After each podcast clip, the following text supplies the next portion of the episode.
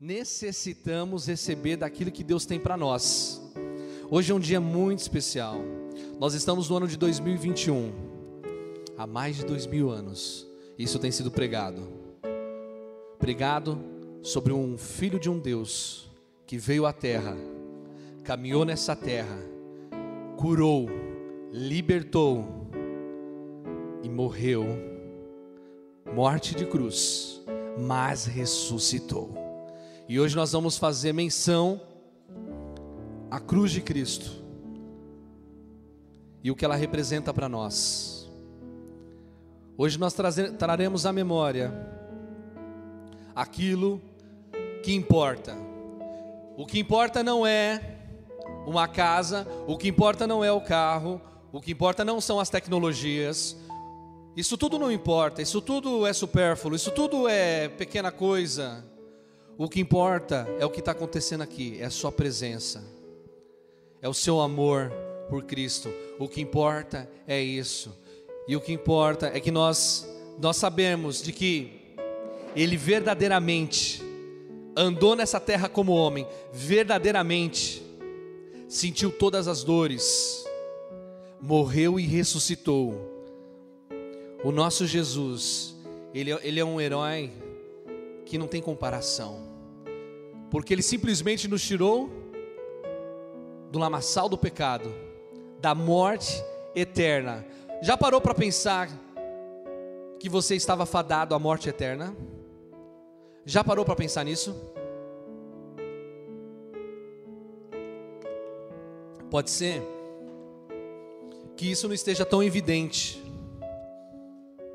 porque muitas vezes nós começamos a viver as nossas vidas e, e, e, nós entramos numa rotina do dia a dia. Então nós acordamos, nós levantamos, nós comemos e bebemos. Pode ser que hoje você não está passando nenhuma necessidade física, você não está com nenhum problema, aparentemente muito grave. Problemas nós temos na vida para resolver sempre, todo dia surge, né? Para nós resolvermos, faz parte da vida. E nós já compreendemos isso. Mas você precisa entender, eu e você, de que sem Jesus, a morte era o que nos esperava.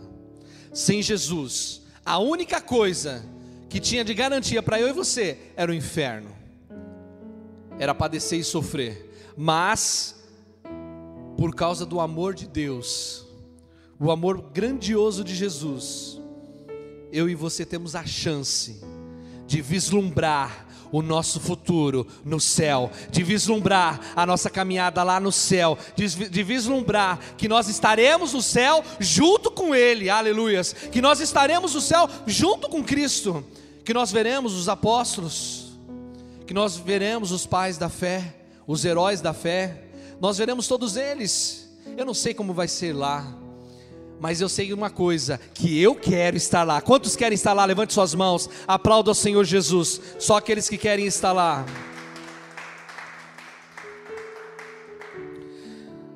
Quando falamos de Jesus Cristo e a sua crucificação é o principal acontecimento, pois sem a crucificação nada teríamos. Era necessário ele morrer, era necessário ele padecer, era necessário ele sofrer todas as dores que eram para mim e para você. Tudo começa e termina na cruz. A, cru, a cruz é o maior símbolo do cristão. A cruz é o símbolo do amor de Cristo. A cruz é o símbolo de Deus para nós. Nunca perca de vista, irmãos, a cruz. Nós precisamos olhar para ela. Nós não temos uma aqui para exemplificar, logo teremos. Porque nós não perdemos, não podemos perder esse alvo. Você não veio aqui, irmãos, só porque você precisa de um milagre, só porque você está precisando de um amparo, de um afago. Isso é importante. Mas eu vou ficar mais feliz sabendo de que você sabe porque você está aqui. Você está aqui porque há um Deus vivo, um Deus real que merece todo louvor, que merece toda adoração, que merece toda glória. A crucificação não é somente um evento que separa dois tempos. Porque o nosso Cristo, o que ele fez? Ele dividiu a história, antes de Cristo e depois de Cristo. Ele dividiu a história, quer você creia, quer você não creia. Esse homem impactou, o Filho de Deus impactou o planeta Terra. E aqueles que creem ou que, que, não, ou que professam ou não professam a fé em Jesus, eles precisam aceitar Cristo, entender o Cristo histórico. O momento mais aguardado da humanidade não foi quando o homem pisou na lua, mas foi quando o Filho de Deus pisou na terra. Quando ele desceu da sua glória, do seu poder e majestade. Esse foi o evento mais maravilhoso, mais marcante da terra. Não foi o fato de nós avançarmos em tecnologias, porque a palavra fala para nós que é, é bem assim mesmo, que tudo isso aí não passa de esterco, isso aí é nada, é velharia, mas o que Deus tem para nós é algo poderoso, grandioso, é algo espiritual, é algo que a nossa visão, a nossa mente não é capaz ainda de discernir, porque o que há no céu é de uma beleza incomparável. Apóstolo João tentou descrever as coisas, e ele começava a dizer: Olha, isso se parece com aquilo, a rua é assim, o mar é assim, parece com cristais, de tão grandioso que é. Pastor, mas por que, que você está falando tanto já do céu? Porque eu e você não podemos nos apegar com este mundo, eu e você não podemos nos apegar com as coisas carnais, eu e você não podemos nos fixar os nossos olhos, sabe, com conquistas terrenas. Mas eu e você temos que ter um coração quebrantado, temos que estar entregue à vontade do Senhor e saber e procurar qual é a vontade dele para nós, amém? Sermos espirituais é sobre isso. É sobre ser menos carne e buscar mais o Espírito. É sobre olharmos mais para o próximo do que olharmos para nós mesmos. É sobre nós entendermos o nosso chamado, é sobre entendermos o que é preciso fazer. Sabe, irmãos, para a gente fazer um, um serviço de culto como esse, com essa aparelhagem, com aquela mesa, com aquela multimídia que tem que fazer, é um trabalhão, a gente sabe. Mas eu vou dizer para você, isso é importante, isso é importante, mas mais importante que tudo isso aqui, irmão, podia não ter microfone, podia ter nada. O mais importante é que você, eu e você, tenhamos corações entregues, derramados na presença do Senhor. Que nós possamos ser verdadeiros na presença do Senhor. A crucificação, então, foi um evento marcante.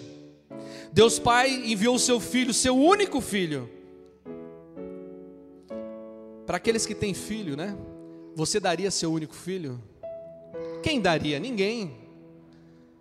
Eu vou falar pela minha mãe. Imagina, quando eu chego na, minha, na casa da minha mãe lá, é, é, é, você já almoçou, filho? Você já comeu, filho? Você quer que eu te sirva? A gente não vai falar não, né, mãe? Não, pode servir, né, mãe? Só um pouquinho, né? Você sabe como é que mãe põe em prato, né? Eu falei, não, só um pouquinho. Então a gente é mimado. Imagina que uma mãe vai entregar um filho, não vai. Aquela que entregou na Bíblia lá, né, a, a, a, com Salomão, não era mãe verdadeira, porque a verdadeira até doou, né? Não, se for para serrar um filho no meio, fica com ele. Porque a mãe, aquela era a mãe verdadeira. Que negócio é de matar o filho? Nenhuma mãe entrega, ninguém entregaria, irmãos. Eu estou falando de mãe, tá, gente? Não estou falando de pessoas que têm problemas psicóticos, não, né, da psique. Estou falando de mãe mesmo, mãe de verdade. Nós, nós temos algumas aqui na igreja. Ninguém entregaria, irmãos. A Bíblia fala que Deus tem quantos filhos? Quantos? Quantos filhos? Não, filho de Deus. Não é assim, Deus tem dez filhos. Pega Jesus que está lá para ir para a terra. Não. Quantos filhos ele tinha? Para enviar para a terra? Um só. Mas Deus não é pego de surpresa. Deus ele faz a, ele cria o mundo ele cria todas as coisas, Ele já vai. Eu, eu fico aqui pensando, a nossa mente não tem como conceber a mente de Deus, impossível.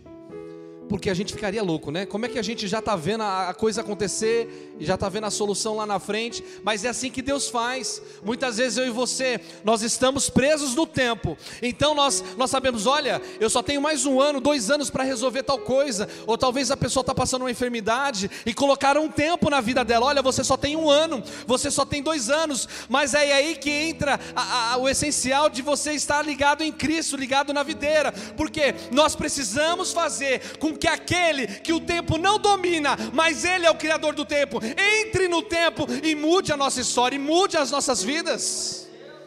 É necessário nós deixarmos Ele agir, é necessário, nós deixarmos Ele fazer. Ele enviou o seu filho por você. Guardada, ressalvada as coisas que a gente lança fora, eu não sei se os irmãos já leram e viram aquele filme, A Cabana. Tirar dos excessos é muito interessante. Porque Jesus é como a palavra do Senhor fala, né? Como ovelha muda. E ele é aquele filho que obedece. Pai, seja feita a tua vontade. Seja feito o teu querer. Deus fez isso por você. Jesus morreu por você. Aleluias. O nome disso é amor. Muitas pessoas dizem uma para outra, normalmente mais os jovens, né? Ah, eu te amo, eu te amo. Daqui a pouco, quantos casamentos a gente vê hoje em dia, né, irmãos? Olha, fulano casou. Aí daqui a pouco você, você vê assim na manchete, né? Ah, fulano separou. Oh, como assim? Acabou de casar. Não estou fazendo juízo não de quem tá, de quem teve isso agora não, mas teve recente alguns casos aí. Cada um responde para Deus estamos aqui para julgar, não. Nós estamos aqui para orar. Mas que triste, irmãos. Porque a palavra de Deus fala aquele, aquilo que Deus uniu, que o homem não separe. O que tem unido os corações? Isso não é amor. O amor de Deus é um amor sem limites.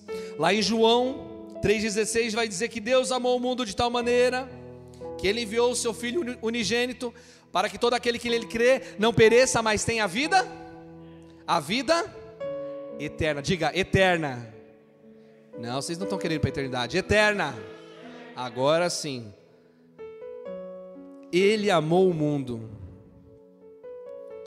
Essa extensão desse amor, esse amor é um amor que a gente não consegue medir. A gente não consegue pôr uma régua e falar, nossa, esse amor aqui é é de uns dois quilômetros. Não, é um amor que você, você para para olhar esse amor e você fala, é inconcebível. Eu não teria essa coragem. Qual pai, qual mãe teria coragem de pegar seu filho e entregar? Não teria essa coragem. Existem três tipos de amores.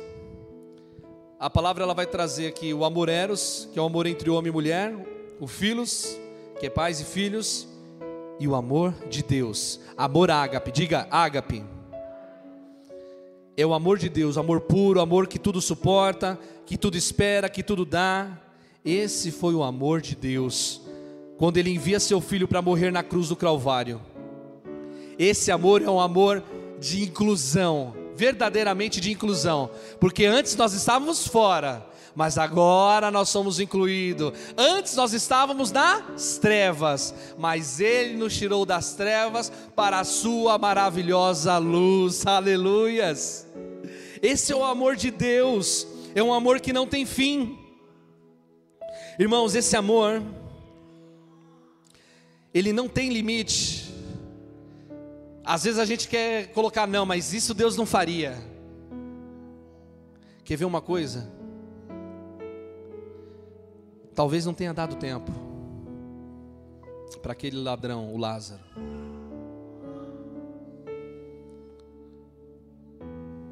Talvez não tenha dado tempo para ele. A pastor Maílis, ele fez muitas coisas, fez, fez mesmo, atrocidades, né? Atrocidades, mas talvez ele não tenha tido tempo.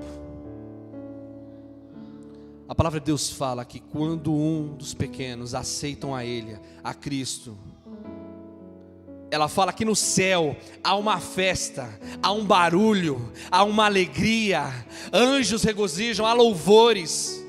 Não há no céu, quando eu e você estamos aqui, eu levando a mensagem para vocês, não há uma festa no céu quando você está louvando, quando a gente está aqui. Há uma festa no céu quando um pecador reconhece que é pecador e aceita Jesus.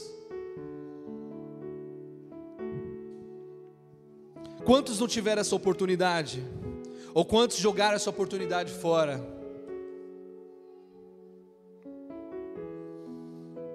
Aleluias.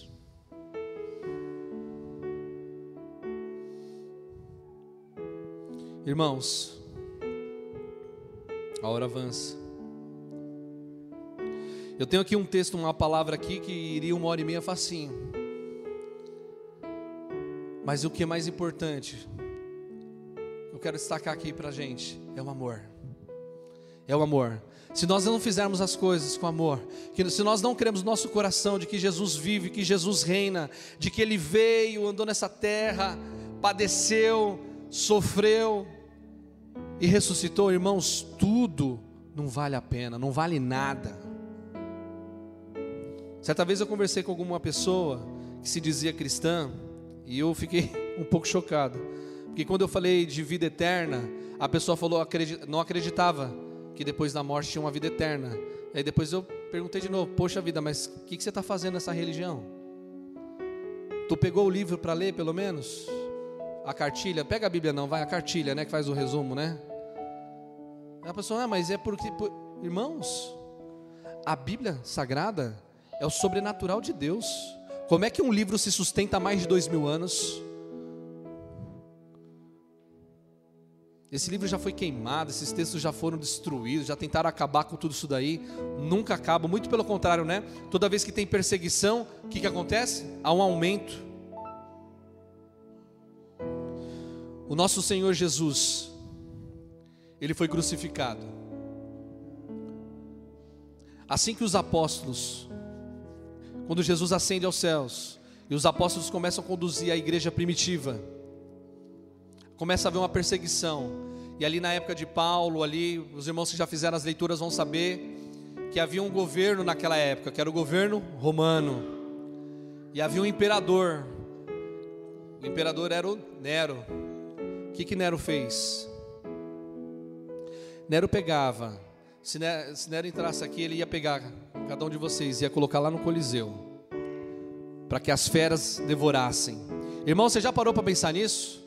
Que o pessoal dessa época da igreja era devorado por feras, por leões, por tigres. Eles eram devorados, vivos. Vivos, irmãos. Entravam lá de graça para fazer um espetáculo demoníaco, monstruoso. E aí, o nosso calo dói um pouquinho, a gente já, ai, Jesus não gosta mais de mim. Ai, sente uma dificuldade, ai, ai, Jesus, acho que Jesus esqueceu de mim. Tem tantos mais filhos agora para olhar. Irmãos, vamos amadurecer espiritualmente. Vamos reconhecer o senhorio de Jesus na nossa vida. Nós dizemos a Ele, Senhor, Jesus, Tu és o nosso Senhor e o nosso Salvador. Então vamos deixar Ele ser Senhor nas nossas vidas. Vamos deixar Ele governar as nossas vidas. Vamos deixar Ele ser Rei. Vamos deixar Ele ser Deus. Quando Jesus estava no Getsemane, o Getsemane significa essa palavra é, é, prensa de óleo. Sabe oliveira, irmãos? Eu acho que a gente viu uma, né? Uma viagem. Para extrair o óleo, tem que prensar a oliva. Para sair o azeite, o óleo. Tem um processo.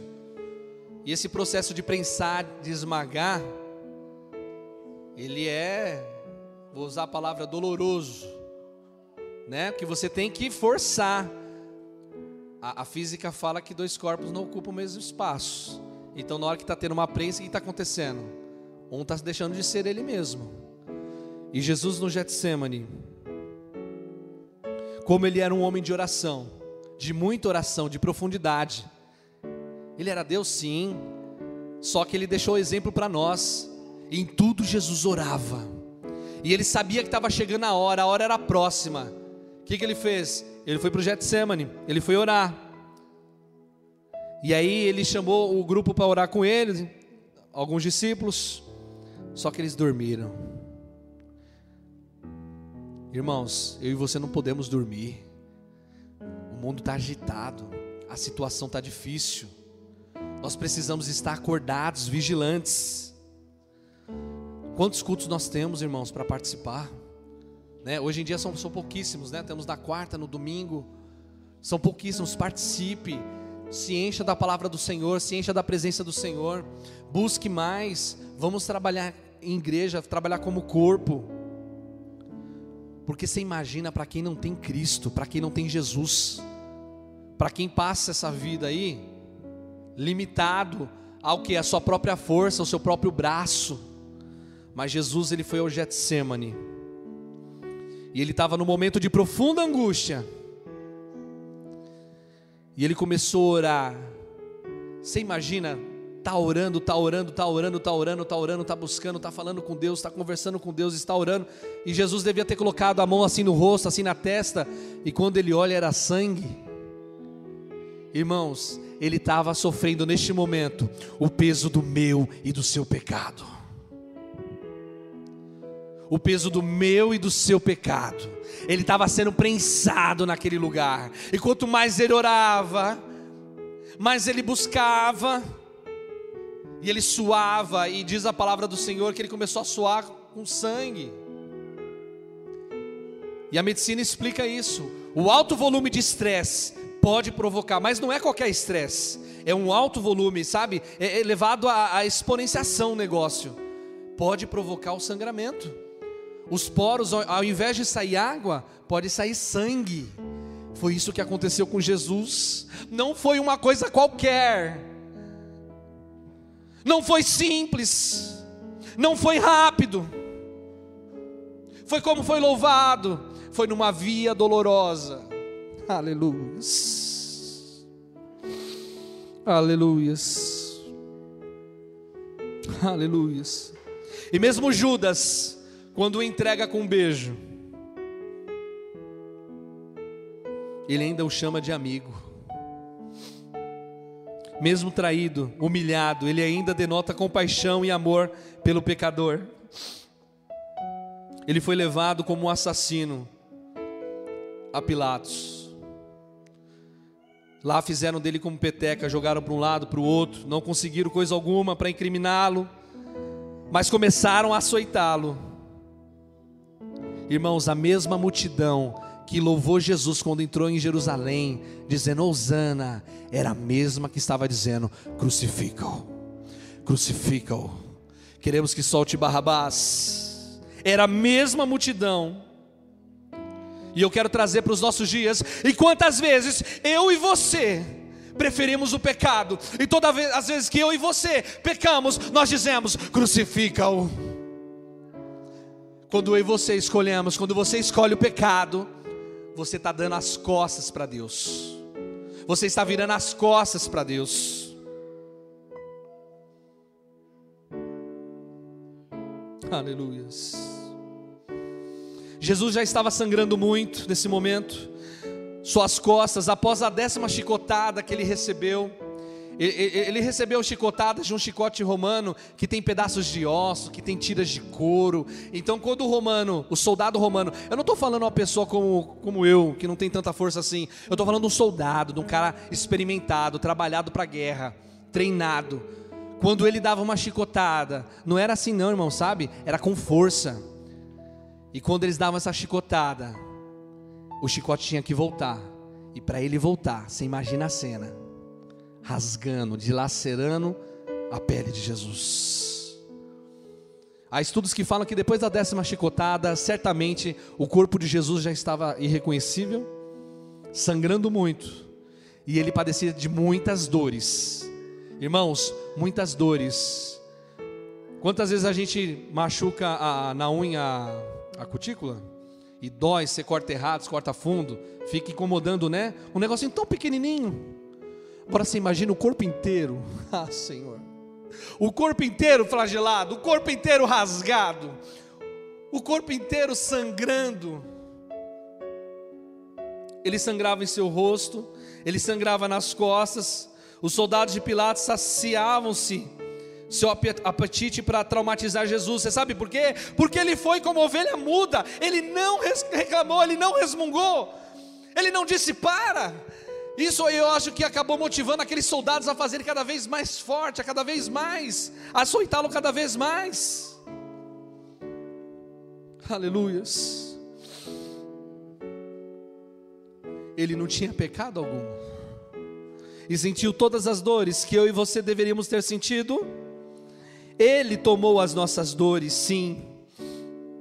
Ele foi açoitado com dezenas de chicotadas. Aleluias. Ainda um, um comentário que diz que a cada chicotada que Jesus levava, era como se fosse uma cirurgia sem anestesia. Cirurgia é rasgar, cirurgia é você expor a pele de Jesus, a carne de Jesus estava exposta neste momento. Neste momento da via dolorosa, Jesus estava sofrendo todos os flagelos em sua carne, mas na sua mente já havia sofrido no Getsemane, porque o elevado estresse já havia consumido Jesus ali. Irmãos, eu não sei o que você pensa, mas eu acho que muitos nessa situação já teriam morrido não teria aguentado. Não foi só sofrer flagelos e, e, morrer ainda uma morte de cruz, foi aguentar e permanecer vivo até que a obra de Deus fosse consumada. Muitos eu tenho certeza que não teriam aguentado. E aí eles vestem o nosso Cristo com um manto. Então esse manto se mistura com as feridas de Jesus. A gente que já foi criança uma vez, já ralou o joelho, sabe, né? Se faz aquela feridona, o que, que a gente faz? Não põe roupa em cima. Por que se põe? Cola. Quando tira, dói. Agora você imagina Jesus todo rasgado e o manto que colocaram em cima dele. E as fibras desse tecido se misturam à sua carne e vai lhe provocar terríveis dores. Aleluia. Nada aliviava, não havia misericórdia, não tinha nada ali. Mas não faltou só isso, não foi só isso. Não bastou sofrer todos os flagelos. Lembram? Pilatos não encontrou nada para incriminá-lo, nada. Talvez isso tenha provocado alguma coisa entre eles, mas açoitaram ele como se ele fosse o pior dos homens. Açoitaram a Jesus Cristo como se realmente ele tivesse cometido, sabe, pecados absurdos. E a Bíblia mostra isso para a gente, que ele levou sobre si todas as nossas dores. Irmãos, nós não sentimos nada.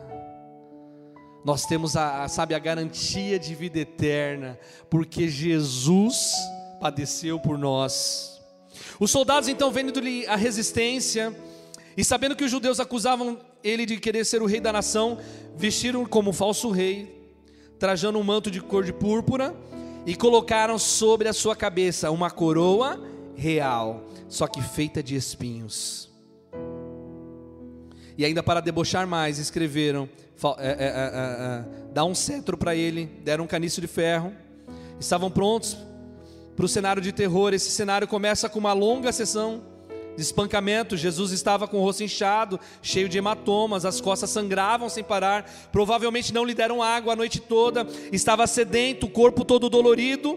A sua debilidade não comovia os soldados. Cegou-lhe entendimento, mas Jesus não abriu a boca.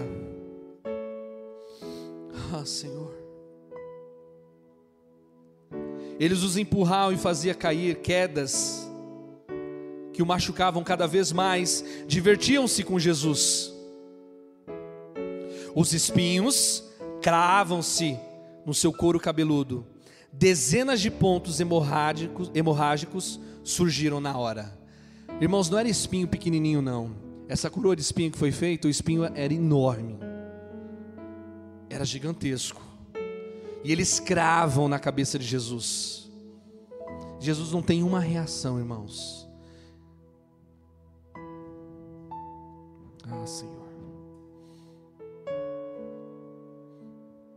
O sangue escorria por toda a sua face, era o sangue de um homem que suportou a sua dor, onde só havia espaço para a ira e para a agressividade. Nunca ninguém pagou um preço tão alto, um amor incondicional. Ah, Senhor.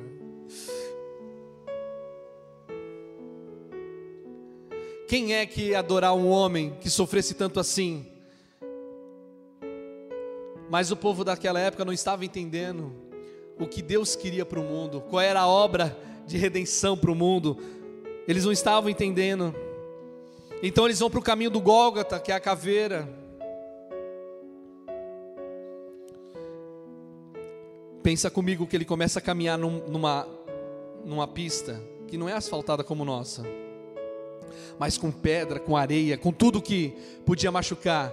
E ele caiu algumas vezes nesse caminho. Então ele continua sofrendo dores, dores terríveis. Irmãos, eu e você, nós não podemos perder de vista de que a vida eterna foi comprada com alto preço. Preço caríssimo. Um amor incondicional. Nós não podemos perder, nós não podemos esquecer de que foi muito caro para que nós façamos a obra de Deus desleixadamente, para que nós ficamos, ficamos em cima do muro. Ah, não sei se estou, não sei se não estou. Irmãos, não há tempo para isso. A maioria das pessoas que achavam que tinham tempo para fazer a escolha de Cristo, eu conheço vários testemunhos, não tiveram tempo. Recentemente nós tivemos um jovem, muito jovem, eu acho que ele tinha 23 anos, não sei, depois me corrijam. Aquele MC que faleceu. Tava cometendo Kevin, né? Tava cometendo um pecado. Porque a Bíblia fala que um abismo chama outro abismo, que chama outro abismo. Aquele que está na lama acaba se sujando cada vez mais. E acabou perdendo a sua vida. Uma futilidade. Quantos eu e você conhecemos de pessoas que ainda precisam de Jesus? que precisam conhecer o amor de Deus, o amor que você sabe, você está ouvindo agora nessa manhã, tenho certeza de que você já foi ministrado algumas vezes, mas que nessa manhã nós queremos trazer a memória, a lembrança das suas dores, porque é quando dói, é quando o calo aperta, é que nós sentimos, é quando nós estamos no deserto, quando não tem nada para roubar a nossa visão, não tem nada de entretenimento, não tem nada Sabe, quando nós estamos ali, nós e Deus, só você e Deus, Deus e você. Aleluias. Eles não sabiam que ele era o filho de Deus. E tinha uma cruz. Havia uma cruz, mas essa cruz não era para Jesus. Era para Barrabás. Então a cruz não estava na medida de Cristo, não estava no tamanho de Cristo. Então quando eles começam a pregar Jesus na cruz, eles precisam esticar um braço dele. E aí ele vai ter um cravo romano entrando no seu, provavelmente no seu pulso, perto da mão. O cravo romano, irmãos, não é um prego bonito como a gente vê hoje nos nossos dias, que tem a ponta bem afiada, né? e aí faz um furo perfeito. Não, um cravo romano, ainda vou trazer aqui para vocês verem. A ponta dele é quadrada. Irmãos, a ponta dele é quadrada. Ele é enorme, um cravo romano. É, é, é, é um absurdo. É, é, uma peça assim, você fala, meu, isso aqui é Idade Média, isso aqui é coisa da época das cavernas. E é assim que ele é crucificado. Aí crucificam uma mão dele, esticam o braço dele. Lembra que eu falei que a cruz não era dele?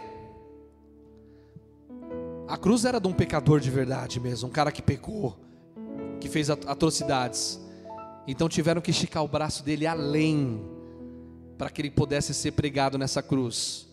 Há comentários bíblicos que diz que quando vão esticar o braço de Jesus para que ele coubesse nessa cruz, há um deslocamento do seu ombro. Ah, Senhor.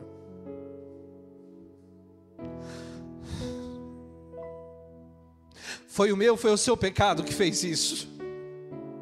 foram os nossos pecados que crucificaram Jesus. Só que na mesma medida que ele recebia os açoites, os flagelos, a morte de cruz o fez esticar os braços dele bem. E eu só consigo ver a cena de que o nosso Jesus está de braços abertos para nós. Ele está de braços abertos para receber aqueles, todos aqueles que querem, todos aqueles que querem vida, todos aqueles que querem viver em Jesus, todos aqueles que querem uma vida eterna, todos aqueles que querem receber. Ele está de braços abertos. Aleluias. Ele está de braços abertos nessa manhã para você, querido, para recebê-lo. Pastor, eu já aceitei Jesus, é mas nós temos que reconhecê-lo, Jesus, todos os dias. Nós temos que reconhecê-lo todos os dias em nossas vidas, porque senão nós crucificamos Ele de novo, porque senão eu e você colocamos Ele numa cruz novamente, e aí ele, é ele, ele, ele tem os seus pés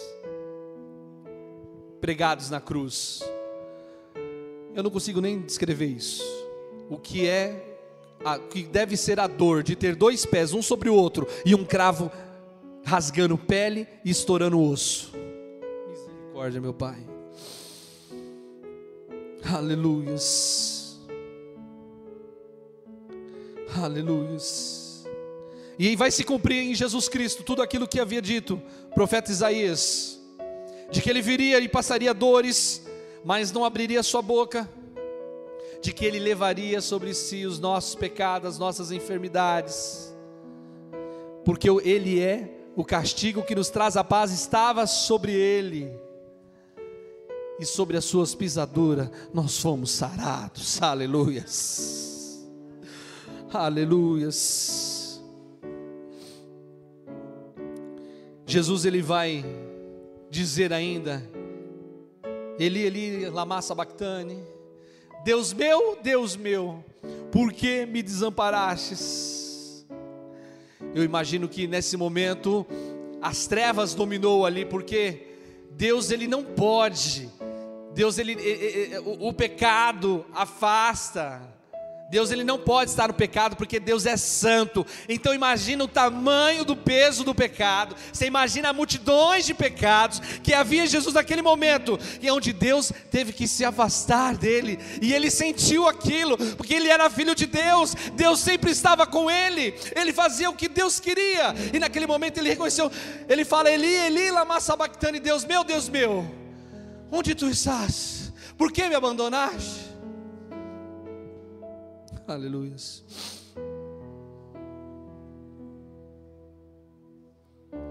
E ele vai dizer uma última vez na cruz: Pai, entrego em tuas mãos o meu espírito. Havia uma luta ali para respirar. Ele tinha que se erguer para respirar, porque a crucificação faz isso. Ela prejudica a respiração. A pessoa que morre, morte de cruz, irmãos, ela, ela tem, ela tem, ela, ela acaba tendo muita dificuldade para respirar. E ele vai entregar o seu espírito. E ele vai dizer: está consumado. Aleluias. Naquele momento, os seus adversários religiosos, os seus adversários romanos, deviam estar felizes. Vencemos? Cadê o rei dos judeus? Ele não era o rei dos judeus? Por que, que ele não se levantou? Por que, que ele não se libertou? Por que, que ele nos salvou? Eles acharam que haviam derrotado o Filho de Deus, mas eles não sabiam de nada, porque o Senhor fala que Jesus no terceiro dia ressuscitou, no terceiro dia ele estava vivo, no terceiro dia ele estava fora da tumba, no terceiro dia ele já estava caminhando, aleluias, com as chagas em seu corpo, com suas mãos furadas ele ressuscitou. O véu se rasgou, temos acesso livre ao Pai pela cruz de Jesus. Hoje não há mais necessidade de sacrifícios pelos pecados. O sacrifício que deveria ser feito está consumado na cruz do Calvário. Não apenas temos que ofertar a Ele sacrifício de louvor, adoração, reverência e ações de graça, a nossa vida no altar de Cristo. Aleluias. Curva sua cabeça em nome de Jesus. Aleluias. Fale com Deus. Fale com Deus. O nosso Deus ressuscitou, Ele está vivo, Ele reina. A palavra de Deus fala que aquele que diz que não tem pecado é mentiroso e peca. Então, aproveita esse momento agora que eu estou te dando. Nós vamos nos preparar para a ceia. Coloque-se, fale com Ele: Senhor, me perdoa, Pai. Me perdoa, Senhor, porque talvez foram as atitudes, talvez a intenção fosse muito boa, mas na hora de nós realizarmos as nossas atitudes, nós temos falhado. Na hora de nós realizarmos nos nossos familiares, na nossa vida, nós temos pecado, nós temos feito aquilo que tem desagradado ao Senhor. Então, em nome de Jesus, que Deus possa nos perdoar, perdoa-nos, Senhor, e Ele nos perdoa. E ele não é como o homem que pega o pecado e fica relembrando, relembrando, mas a palavra de Deus fala que quando ele perdoa, ele perdoa de verdade. Esse pecado vai para o mar do esquecimento e ele não se lembra mais, porque ele perdoa. Aleluias. Aleluia, Senhor. Foi desprezado e rejeitado pelos homens, um homem de tristeza e familiarizado com o sofrimento. Como alguém de que os homens escondem o rosto, foi desprezado. E nós não o tínhamos em estima, certamente ele tomou sobre si as nossas enfermidades e sobre si levou as nossas doenças. Contudo, nós o consideramos castigo por Deus, por ele atingido e afligido. E ele foi transpassado por causa das nossas transgressões, foi esmagado por causa de nossas iniquidades. O castigo que nos trouxe a paz estava sobre ele, e pelas suas feridas fomos curados. Todos nós, tal qual ovelhas, nos desviamos, cada um de nós se voltou para o seu próprio caminho. O Senhor fez cair sobre ele iniquidade de todos nós. Ele foi oprimido, afligido, contudo não abriu a sua boca. Como um cordeiro foi levado para o matadouro, e como uma ovelha que diante de seus tosqueadores fica calada, ele não abriu a sua boca. Com o julgamento opressivo ele foi levado. E quem pode falar dos seus descendentes? Aleluias. Aleluias. Oh Jesus, tem misericórdia de nós, Senhor. Tem misericórdia de nós essa manhã, Pai. Nós queremos aqui, Senhor, como igreja, Pai, na tua presença, Senhor, te adorar com as nossas vidas, Pai. Nos perdoa, Senhor, purifica as nossas vestes, Senhor. Lava as nossas mãos, Senhor. Nos dá um novo coração, Pai, um coração quebrantado, Pai. Aleluia, Senhor.